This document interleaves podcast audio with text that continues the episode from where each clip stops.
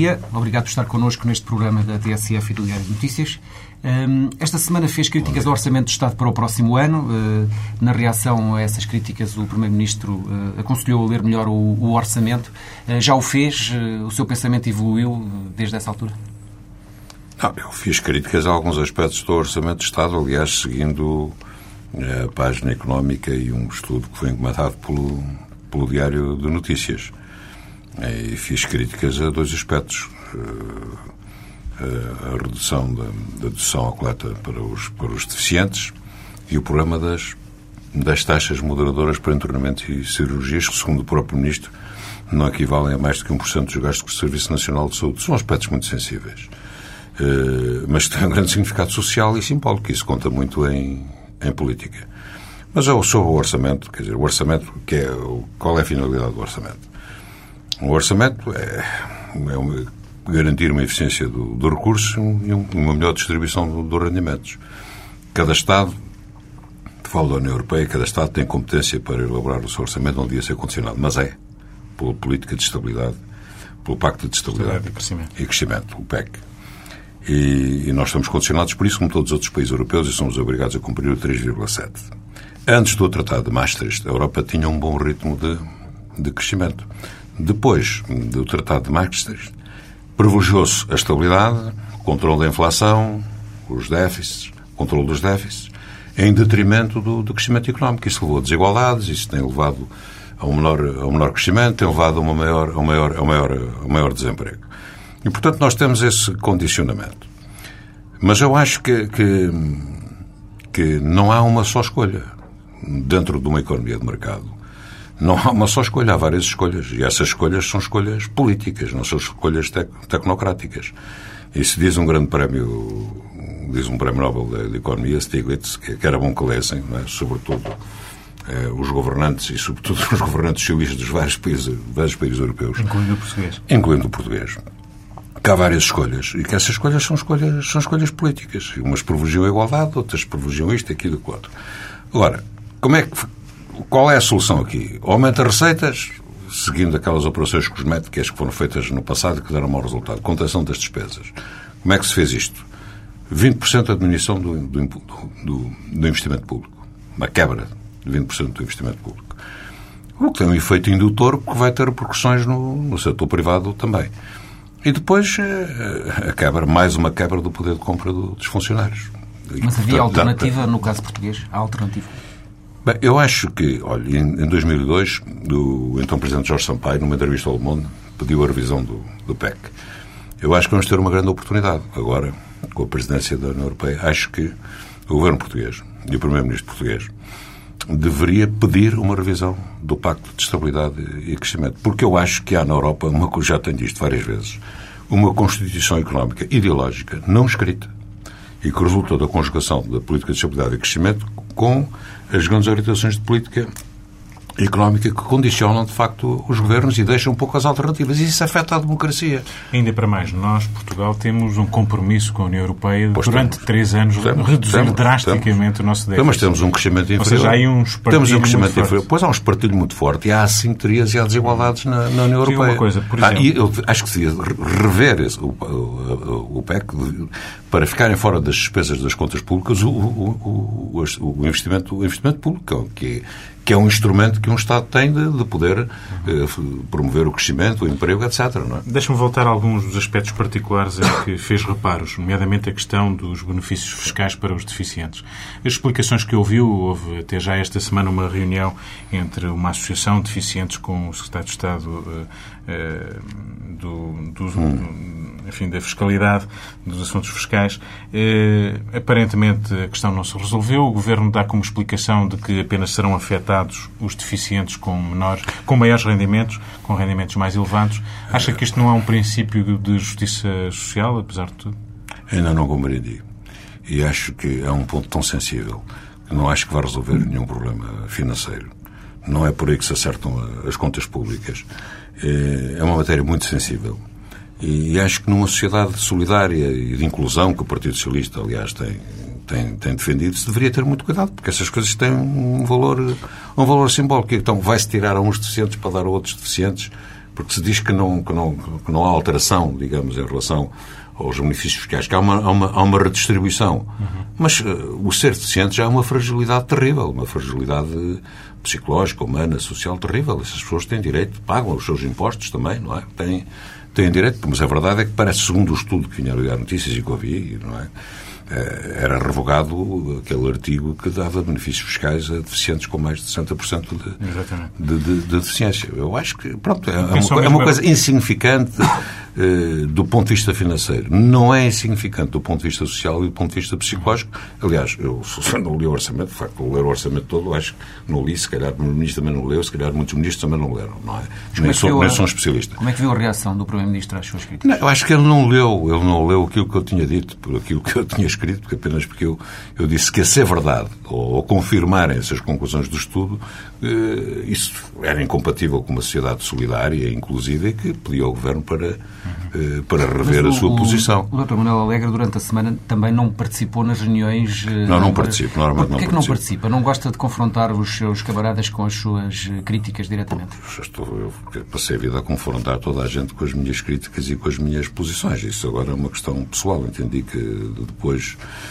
de determinadas coisas que se passaram que não devia ir a, a reuniões. Não, aliás, tudo que se lá vai vem, depois para os jornais e tal, de maneira que não. Deixe-me voltar ainda um pouco atrás aos seus reparos também em relação às taxas moderadoras nos hospitais, a, àquilo Sim. que vai acontecer em relação aos internamentos, eh, cirurgias.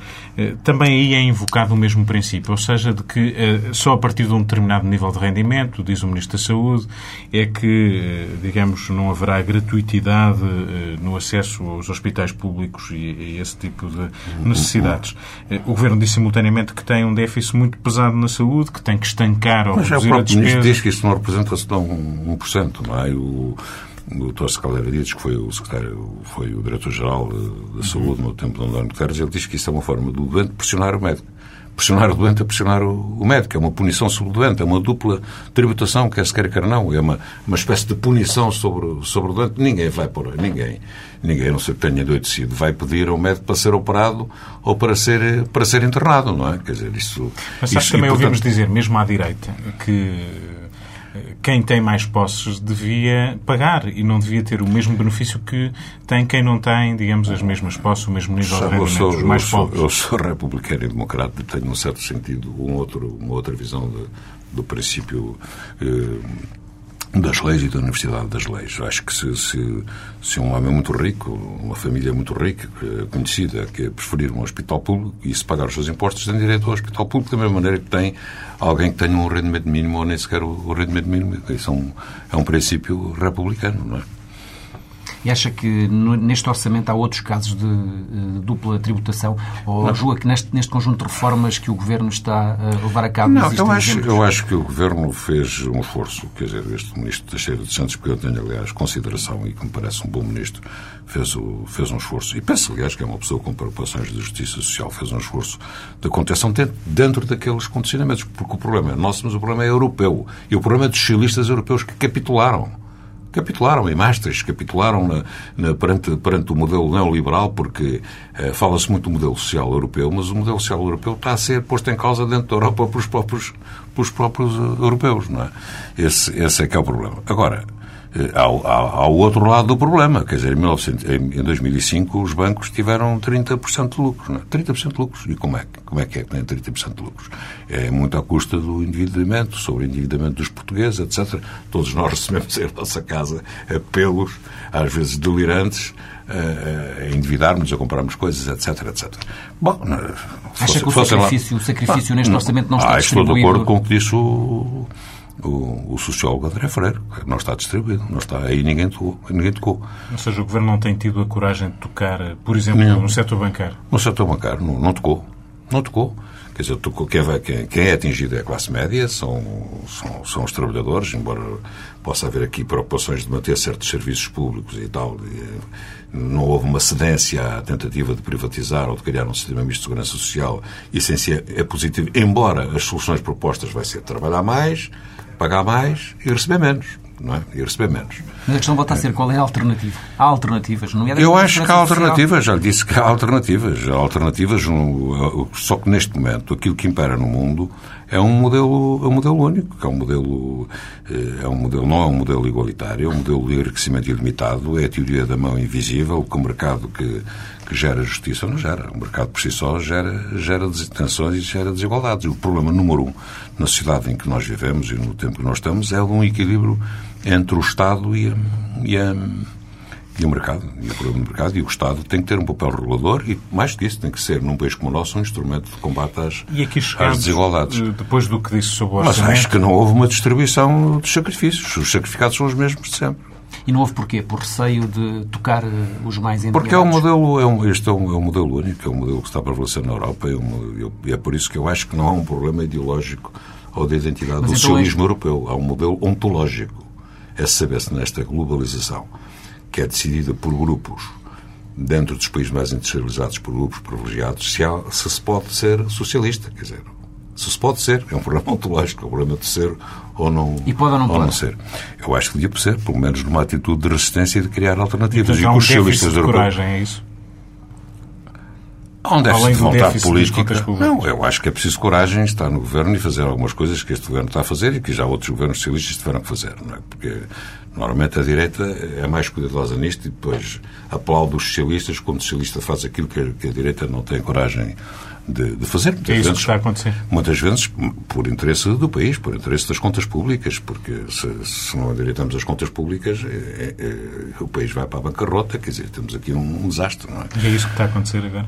É, penso, que, penso que, em parte, é, é aquilo que está a acontecer. Então, Mas que este problema não se resolve à escala de um país. Este problema é um problema europeu e o, e o problema é um problema da esquerda europeia, que está, está numa então, grande crise. clarificar a sua posição. E que, portanto, se reflete aqui, não é? Faça este orçamento que reflete um pouco aquilo que, que disse sim, sim, e com sim, todo este contexto e faça os reparos que já fez e mantém. Como é que vai votar este orçamento?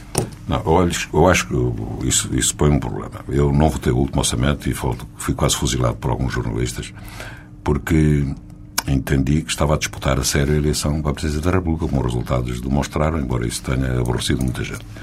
Eh, e podia ter passado à segunda volta. E se passasse à segunda volta, não passei por cinco décimas, podia ter sido eleito Presidente da República. Portanto, não devia ficar amarrado a um... A um, a um... amarrava mesmo, acho que sim. Amarrava, amarrava um orçamento que, que eu próprio tinha votado. Isto foi uma opção... O orçamento pessoal... é sempre do sim, governo. Mas foi, é? mas, mas foi uma opção que eu, que eu tomei em consciência e que, pelo visto, não foi, não foi, não foi sancionada. Este ano?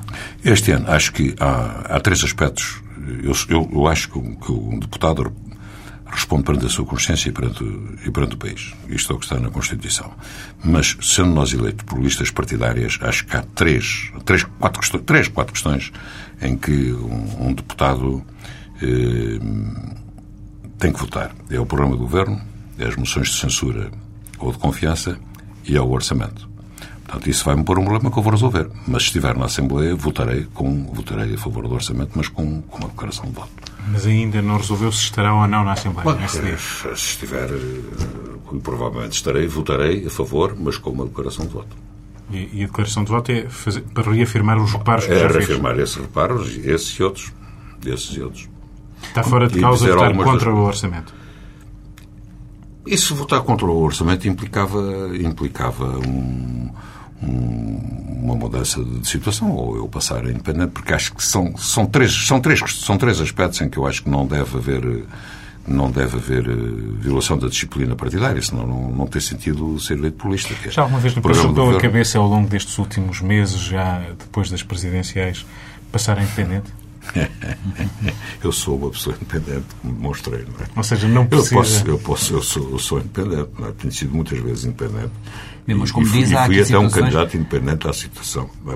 Mas há aqui situações em que, eh, como Eu sou socialista por uma opção de vida, não é? Por uma opção cultural, ideológica, política, por uma opção de vida. E vivi, e vivi assim antes e depois Mas pode do 25 ser socialista sem ser filiado no Partido Socialista, é isso? Não, quer dizer, eu, era socialista antes de ser filiado no, no, partido, no Partido Socialista e conhecia algumas pessoas que já eram Partido Socialista antes do Partido Socialista ao ser, como, por exemplo, o meu querido amigo e grande socialista Manuel Tito Moraes, às vezes injustamente esquecido e que acho que bastante falta cá faz, às vezes, para puxar as orelhas aos socialistas mais novos, como eu costumava, como eu costumava fazer.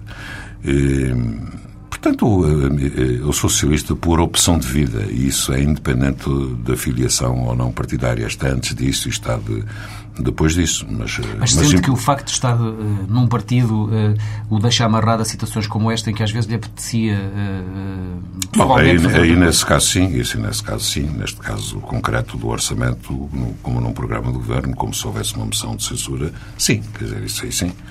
Sim, num caso extremo, aí uh, isso implicaria. Eu já uma vez suspendi o mandato para não votar. Olha, a primeira visão constitucional, eu e o Tito Moraes. Eu e o Tito Moraes suspendemos o mandato para não, não votar. E também já votei contra as outras revisões constitucionais todas, não é? Como é que o socialista Manuel Alegre tem vivido nestes últimos meses, eh, quando o seu partido está no poder, tem uma maioria absoluta, tem a possibilidade de transformar o país, de resolver problemas dos portugueses? Eh, qual é o estado de alma e o sentimento que o socialista Manuel Alegre tem perante o seu governo e o seu partido num momento tão importante. É a primeira vez, aliás, que o Partido Socialista tem uma maioria absoluta. Eh, como é que, como é que vê o país e eh, os eu seus vejo, camaradas no exercício? Eu vejo o país com, com preocupação, porque um país precisa ter confiança em si mesmo e precisa ter esperança, não é? Eu, eu nasci numa ditadura, vivia ditadura, vivia o medo, vivia a guerra colonial, vivia essas coisas todas, mas as pessoas tinham esperança em criar uma sociedade diferente, em libertar o país, criar uma sociedade diferente. Hoje preocupa-me muito o estado de espírito. Primeiro, de muitos jovens que se desinteressam de todo. Eh, da vida, da vida pública. Pensam apenas na, na, na salvação pessoal, na solução pessoal. E, e, e preocupa-me que muita gente que acreditou muito no 25 de Abril e na democracia esteja muito desencantada. Eu, eu vivi isso pessoalmente. Na, Mas a minha pergunta era, sobretudo, como é que vê os socialistas neste momento eh, decisivo? Vejo, vejo com preocupação, porque pelas razões que nós já apontámos e as razões que são as deste condicionamento, eh, é muito difícil fazer políticas socialísticas ou pôr em prática políticas eh, socialistas. É por isso que há hoje, os vem, há governos conservadores, vêm governos socialistas e pouco muda pouco muda. A alternância não há alternativa. É por isso que um, um Pascal Bruckner escreveu um célebre livro chamado A Melancolia Democrática. Resulta disso. Há alternância e as alternativas eh, são, são difíceis. É não é, não é porque sejam mais pessoas, eu creio que não é porque sejam por mais pessoas ou, ou maus socialistas que alguns que estão no poder não façam políticas socialistas. Às vezes não. Acho que devia haver mais, mais pedagogia, mais, mais diálogo Preciso muito cuidado quando se uma maioria absoluta. Nós já, já criticámos isso noutros e não devemos incorrer nos mesmos, nos mesmos defeitos. É? Quanto maior for a maioria, maior deve ser a pedagogia, maior deve ser a vigilância sobre si própria, a capacidade, capacidade de decisão, sim, mas também de, de, de, diálogo e pensar nas pessoas, pensar nas pessoas, porque isto aqui, as corporações não são coisas abstratas, são pessoas. E o que deve fazer o Governo? Há uma, uma contestação generalizada a, um conjunto de políticas em setores diversificados. Hum, já o ouvimos dizer que é preciso saber ouvir a rua. É. Significa o quê? Que o, que o governo deve isso, inverter... Temos mais eh, experiência de rua do que de, do que de gabinete. Mas acha é? que essas manifestações devem condicionar ou podem condicionar a ação do, do governo e, as, e, a, política que está em marcha ou, ou não, que o governo deve seguir o seu sempre, rumo independentemente não, não da, sou favorável ao poder da rua, ao governo da rua, embora muitas vezes o poder venha da rua. Não é? Nós aqui fizemos uma revolução, também devíamos saber disso e durante a ditadura o nosso poder era um contrapoder que se manifestava na rua. Acho que o poder legítimo, democrático, deve estar atento aos sinais que vêm da rua. E quando há manifestações, como aquela dos professores, como a, outra dos funcionários, isto não é, isto não é, é, é, isso não, eu não acredito numa tal capacidade de mobilização, sem pôr em causa, sem, sem, sem pretender diminuir a importância dos sindicatos, acho que aquilo exprime é que a zanga das pessoas, o mal-estar, o mal-estar das pessoas. Portanto, esse sinal, o Governo deve estar atento a ele.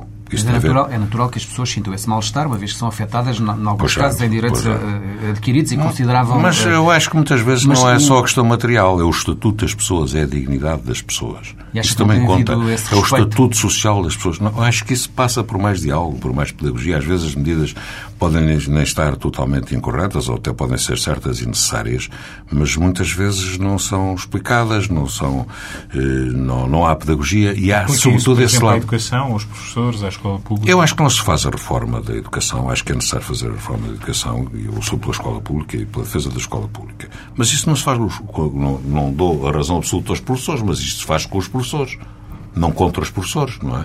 Nem, nem partindo do princípio que só os professores é que estão errados, ou que a culpa histórica disto tudo é, do, é dos professores. Se queremos modernizar e fazer, tem que se fazer com eles. O Ministro da é? Educação tem Mudando, rejeitado essa ideia, diz que quer fazer a reforma com os professores, que há uma resistência à mudança e é isso que justifica... Talvez haja má comunicação, talvez haja má, haja má, Mas esse também é sempre um argumento clássico, quando as Pois, coisas eh, eh, começam a falhar. Alguma coisa falhou aí, não é? Alguma coisa falhou, porque se as pessoas estão zangadas, não é? Normalmente quando as pessoas não são zangadas têm razões, têm razões profundas. As pessoas não, não vêm para a rua, não se manifestam daquela maneira sem, sem estarem convencidas da, da sua razão. Podem não ter uma razão absoluta, mas eh, os sentimentos também contam e a dignidade das pessoas também conta. Porquê é que acha que as E, portanto, um sondagens... governo, seja ele qual for, e sobretudo um governo socialista, tem que ter em conta isso. Porquê é que acha que as sondagens, apesar destes amigo, protestos... as sondagens, eu tenho alguma experiência das sondagens. é? Tenho- Portanto, desconfia tenho- delas, é isso? Não, as sondagens Ou acha são que há uma explicação para o Primeiro-Ministro, o Governo, o PS eu- estarem... Eu acho que já há vários escritos sobre isso. O Vicente Jorge Silva escreveu sobre isso recentemente, também o professor André Freire, etc.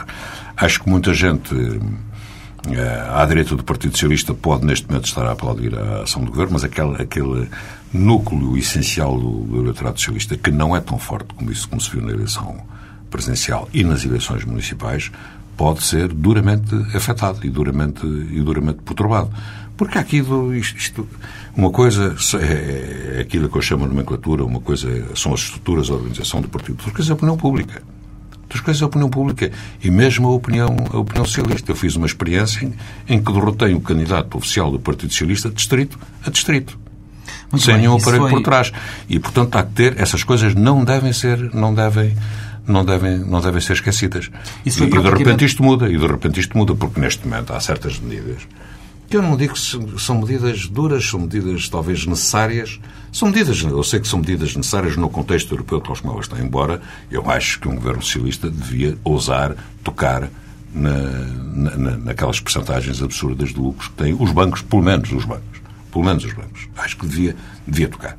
Quer dizer, há, há hoje impostos sobre grandes, grandes fortunas em quase todos os países europeus, até no Luxemburgo. Até no Luxemburgo. Penso que o nosso país é o único que não existe, mas pelo menos os bancos deviam, deviam contribuir deviam contribuir com uma parte eh, para, para este esforço coletivo que estamos a fazer e que pesa muito sobre os funcionários públicos, sobre a classe média, eh, sobre os setores mais desfavorecidos da população. E nós, não se esqueça que temos quase meio milhão de desempregados, 2 milhões de portugueses mais ou menos em estado de pobreza, uma grande precariedade em situações de trabalho, uma juventude com numa situação de grande insegurança contra o problema do emprego. Temos problemas sociais e desigualdade terríveis. E, e embora as circunstâncias não sejam favoráveis a que um governo socialista possa mudar isso com medidas com medidas eh, drásticas, tem que fazer uma política de, de contenção, há que ter uma grande sensibilidade social. Há que Muito ter uma bem. grande sensibilidade social. Eu, houve, houve um compromisso. Eu não ouvi críticas ao, ao, ao- ao compromisso de Portugal. Eu acho que o compromisso do Partido Socialista deve ser um compromisso social. Porque é que aquela gente veio pedir? Despe- Despeçam-se 200, funcio- 200 mil funcionários públicos e a gente passa a vida a pedir aos outros sacrifícios que eles não estão dispostos a fazer, nunca fizeram e nunca farão. E nunca farão. Há um ano o país Essa estava... crítica é preciso ser feita e devia ser feita do poder. Do poder. Eu gostei de algumas críticas que foram feitas à direita em matéria de segurança social e tal, mas essa, essa, essa resposta ao compromisso de Portugal e Não ouviu o seu partido Não ouvi fazer. o meu partido, não. Não ouvi. Há um ano o país estava em plena corrida a Belém. Eh, Um ano depois, como é que vê eh, a atuação do, do Presidente da República eleito e também a ligação entre o Governo e o Presidente? Não, acho que tem corrido. Houve duas ou três coisas em que eu discordei, outras concordei também. Acho que está a correr no- normalmente. Acho que há cooperação institucional e que é positivo que haja cooperação institucional e, portanto, Sentiu tinha- alguma, alguma vez ingerência? eh, Não, eu fiz uma crítica ao Presidente da República quando foi de- do, Do veto sobre da a- do, não, Ah, veto, não, o veto da lei sobre da paridade. paridade. Ah, E fila na Assembleia da República. E também fiz eh, sobre a questão do Pacto da Justiça é uma coisa, depois já sobre a Lei de Segurança Social, bem, o Presidente da República podia ter manifestado a sua opinião, dando direito de o fazer, mas a insistência já foi demais. Porque estávamos a entrar aqui numa via em que o Presidente da República poderia influenciar a governação através de pactos eh, sucessivos. E era essa a cooperação estratégica de que, que Podia ser, podia ser uma certa noção de cooperação, podia ser uma interpretação da cooperação estratégica, mas não é esse o papel do Presidente da República. A cooperação institucional, sim, mas, Mas no, não, não se governa através acha que o Presidente invadiu, digamos, aquilo que é o Não, espaço não. do Governo acho e que dos não. partidos? Acho que não. Acho que o problema da justiça é um problema gravíssimo, mesmo em relação aos investimentos estrangeiros em Portugal. Ao contrário do que a nossa nossa direita aqui costuma dizer não é das leis do trabalho que, que falam os investidores, falam do problema da justiça, da morosidade da, da justiça, da dificuldade em cobrar E este pacto é um bom pacto, pelo que pode Não, deixou de fora muita coisa, não é? Deixou de fora muita coisa. É um pacto sobre... Combate à corrupção, por exemplo, é uma deixou, das matérias. Deixou, deixou de fora, deixou de fora o administrativo, deixou de fora a parte civil, deixou de fora muita coisa, mas, mas isso, quer dizer, não pôs em causa o poder deliberativo da Assembleia isso da quer República. dizer que é um dos aspectos positivos que notou na atuação de Cavaco Silva foi o, Bom, fiquei muito satisfeito. o combate à corrupção, Eu foi o que eu- o 5 de outubro... Eu, na minha campanha, eh, não estou a dizer que eu tenho, na minha campanha defendi muito a inclusão, fiz algum, aqueles dias temáticos e até fiquei muito satisfeito quando vi fazer agora um pouco eh, aquele, aquele itinerário. E também eu vi, fiquei muito satisfeito quando eu vi fazer um discurso que eu fiz muito durante a minha campanha, o discurso da ética republicana, discurso contra a corrupção, etc. Agora, é preciso que isso depois tenha, e assim como ele disse em relação ao procurador, que mais resultado do que visibilidade, é bom que isso se aplique a tudo. E não teme, portanto, que da parte na cabeça do professor Cavaco Silva passe, lhe passe pela cabeça constituir um bloco central a partir de, de Belém? Bem, nós não podemos passar a vida a ter uma visão conspirativa ou de suspeição, não é? Quer dizer, eh, ele foi eleito, não é? Tem legitimidade. Eh, Eu fui aquele que estive mais perto de poder disputar a, eleição, mas reconheço a legitimidade que ele tem. Pode haver quem tenha essa tentação, até pela fraqueza da direita, fraqueza partidária da direita neste momento. Pode haver quem queira transferir para o Presidente da República. Também isso já aconteceu com a esquerda, não é? Isso aconteceu quando o. Mário Soares era Presidente da República. Havia pessoas da esquerda que tentaram agarrar-se Dr. Mário Soares para fazerem aquilo que, que, que- partidariamente não tinham condições para, para fazer. E, com o General Yanes aconteceu a mesma coisa. Uma parte da direita, neste momento, está numa situação de fraqueza, pode ter essa, essa tentação. Eu acho que neste momento a questão dos pactos parou e eu acho que isso que é, que é positivo. Não quer dizer que os pactos sejam, eu próprio propus um pacto económico e social dada a situação do país e acho que em relação à justiça era necessário. Tenho pena que não tenha sido mais eh, alargado, que não tenha abrangido mais outras áreas e, sobretudo, com medidas mais concretas e mais corajosas na questão do combate, do combate à corrupção. Acha que o, que o Presidente da República conseguirá resistir, eventu- eventualmente no futuro, a essa pressão que Isso- venha dos partidos que não o apoiaram? não venho, não venho fazer futurologia.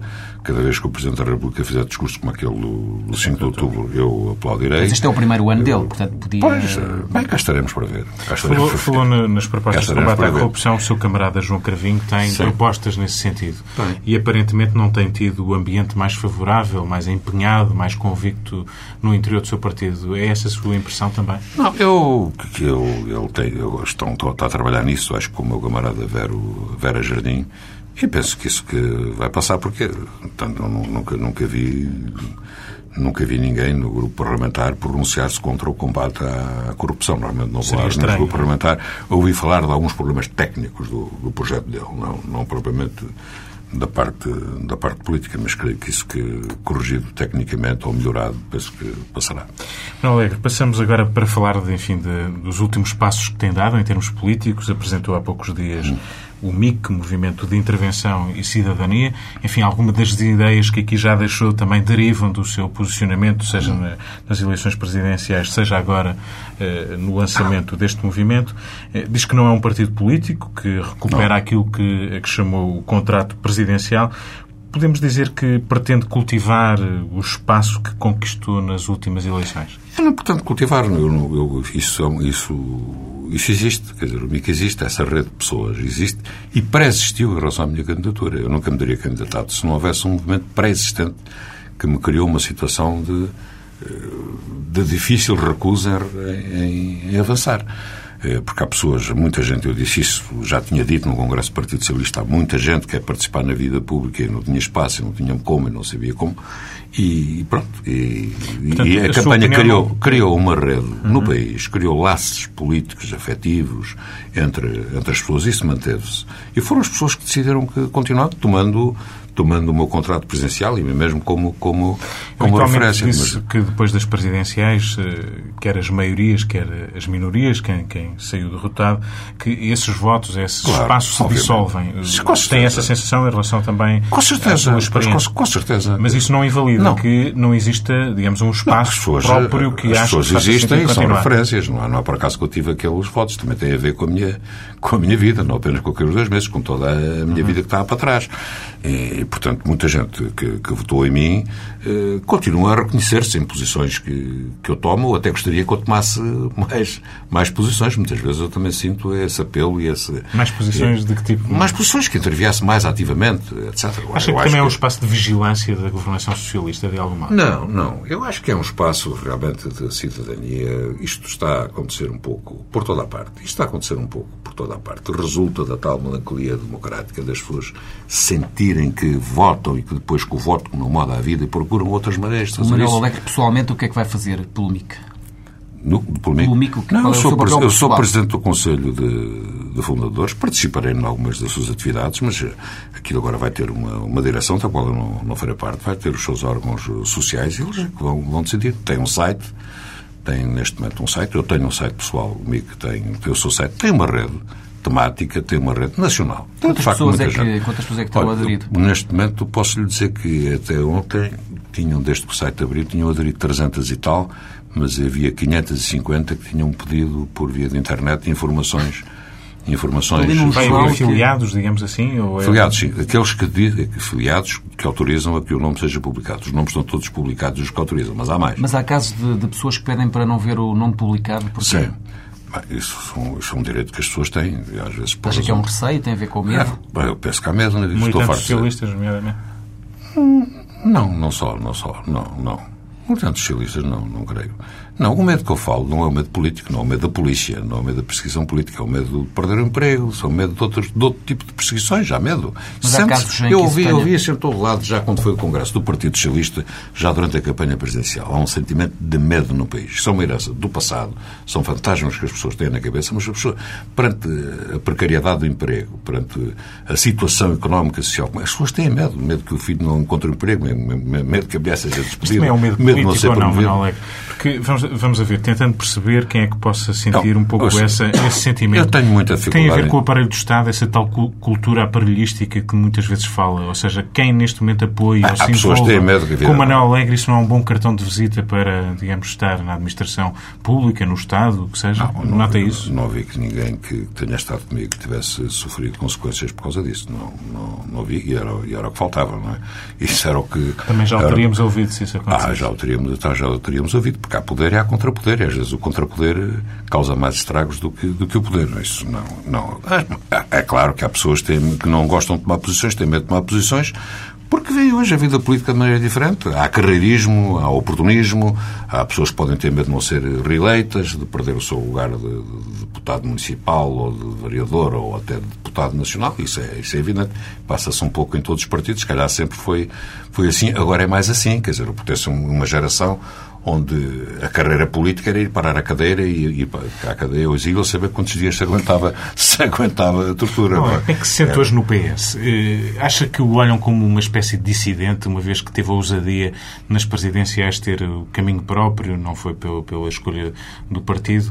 Eh, depois disso, isso já está resolvido, está dissolvido, ou acha que o olham com alguma desconfiança no, no Partido Socialista? Bem, eu sei é que acho que uma maioria dos socialistas votou em mim, não é? senão não teria tido o resultado que tive pelo menos metade ou mais metade votou, votou em mim, tive muito, muita gente comigo. Agora, bom, lá no, naquilo que eu chamo as nomenclaturas ou no, nas, as pessoas nas estruturas, não sei como é que olham, quer dizer, não, não sei, e também não, não é coisa que me preocupe me preocupa muito. Acho que o importante na vida é uma pessoa estar bem consigo próprio, com a sua consciência, e que muito importante na democracia e na vida pública é, de facto, o, o sentimento popular e é a opinião pública. Porque isso, nos momentos decisivos, é o que decide. O resto é uma ilusão.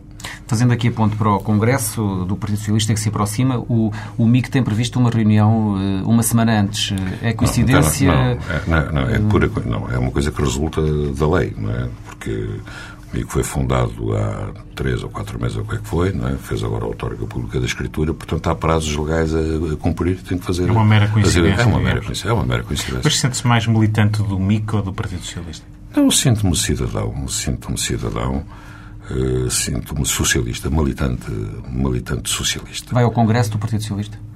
Isso é uma coisa que eu vou, vou, ver como é que se passam as coisas e que na altura própria eu decidirei. Já houve um congresso em que eu não, que hoje, eu não fui. Hoje, e por acaso terminou mal. Neste dia em que falamos, está mais, está mais para ir ou mais para não ir? Se fosse amanhã, digamos qual era a sua disposição nesta altura? Uh, não, não, não, não vou responder a isso. Quer dizer, porque isso, isso vai ter um significado. Eu ir ou não ir vai ter um significado. Para mim próprio vai ter um, vai ter um Mas qual é a sua dúvida? Uh, vai ter um significado. A minha dúvida é ver como é que se passam as coisas até lá. Não, não é que eu espere grande. Eu sei que este Congresso vai ser um Congresso da, da glorificação do governo, da, do próprio José Sócrates, essas coisas têm a sua lógica própria. Acho que deveria haver menos autoglorificação e, e, e, como disse a arquiteta Helena Roseta, mais, mais inquietação. Acho que é bom que haja mais inquietação, mais insatisfação, mais inconformismo. Eh, não vai haver grandes modificações, é provável que, que, que se ouça uma ou outra voz crítica, deviam-se ouvir muitas e, e autocríticas mas, até. Mas nesta altura, então, a sua voz até faria mais sentido, precisamente, Vamos num ver. ambiente desse ou não? Vamos ver. Para eu si não, próprio, não... não... Eu acho que tenho mais peso hoje na opinião pública e no país do que provavelmente dentro daquilo E não teria a obrigação dentro do PS também de não, mas isso fazer é coisa, sentido? Isso é uma coisa que eu sempre fiz sentir, não é? Quer dizer, isso está na história do PS. Mas dentro do PS, Desculpar-me, reuniões mais do história PS. do PS do que... Mas, está e ajudei a fazê-lo. É? Vamos ver. Vamos Já ver. leu as moções eh, que existem neste momento disponíveis? Já li, já li, mas vou, vou ler melhor. Sente-se próximo de alguma delas? Ah, sinto mais próximo daquela que é, que é feita pela. que tem como subscritores Helena Roseta e José Leitão.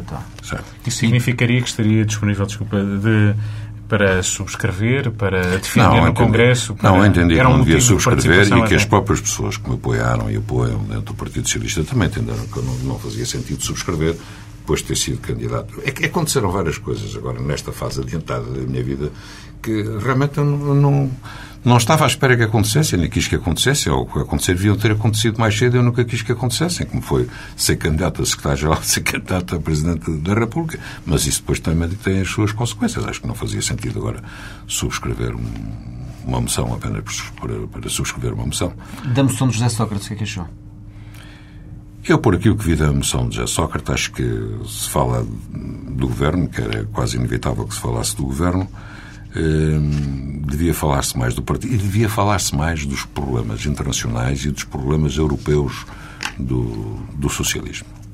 Eu disse já há alguns dias que notava que este Congresso poderia ser mais o Congresso do Governo e não o Congresso do Partido Socialista. Não, não, não, esperava que não fosse um Congresso do Governo.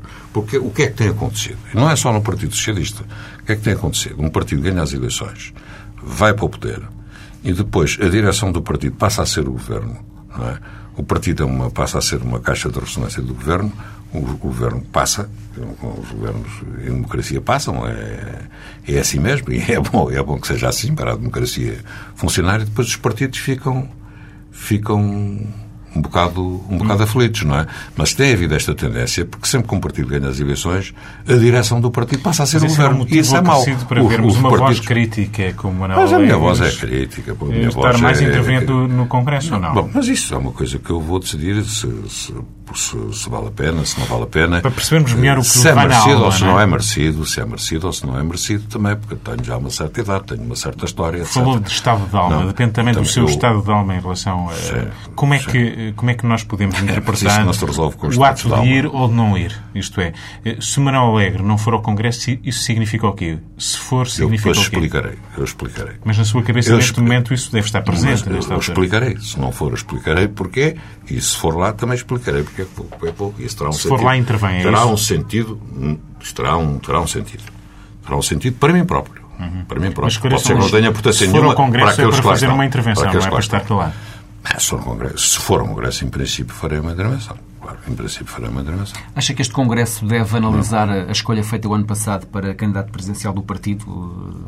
Deve eventualmente até assumir a escolha do ano passado como Ah, eu, eu, político? eu, eu não Isso deve ser analisado eu, Congresso eu, não? eu não falarei nisso.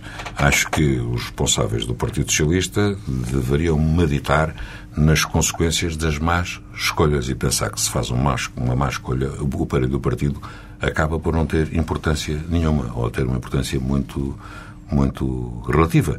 E que quando em matéria dessa natureza eh, há precipitações como aquelas que se verificaram, pode haver até riscos gravíssimos de dissidência ou de fratura de um, de um partido.